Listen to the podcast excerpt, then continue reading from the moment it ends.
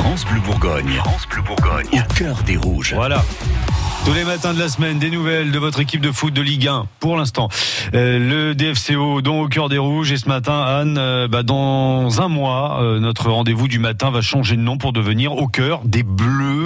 Oui, de, des Bleus UES, parce que ce sont les filles qui attaquent le mondial le 7 juin prochain. Aujourd'hui, l'équipe de France féminine commence sa préparation.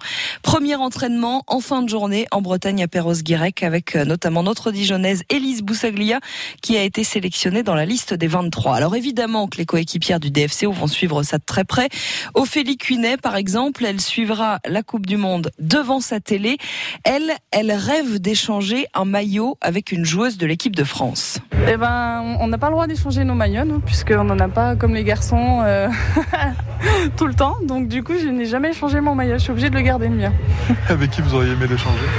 Ah, j'aimerais bien l'échanger avec euh, Amandine Henry si, si je pouvais d'ici la fin de la saison. Pourquoi? Parce que c'est une joueuse que voilà qui joue déjà à mon poste et que du coup j'ai je regarde pas mal ce qu'elle fait et je la trouve vraiment vraiment très très forte et inspirante. Bah je trouve qu'elle est vraiment très complète. Euh, voilà, elle réussit beaucoup de choses. Euh, techniquement c'est très fort, mais dans le duel aussi c'est très fort. Donc euh, voilà, elle est un petit peu elle m'impressionne un peu. Et Amandine Henry, elle évolue à Lyon. Elle est milieu de terrain et capitaine de l'équipe de France. Pendant ce temps-là, le DFCO essaye de se concentrer sur la fin de saison des garçons et, et de remobiliser les supporters. Ouais, sauf que sur les réseaux sociaux, ça n'a pas l'air de tellement fonctionner. Les supporters qui tweetent régulièrement sont tellement agacés par cette fin de saison que rien ne semble trouver grâce à leurs yeux.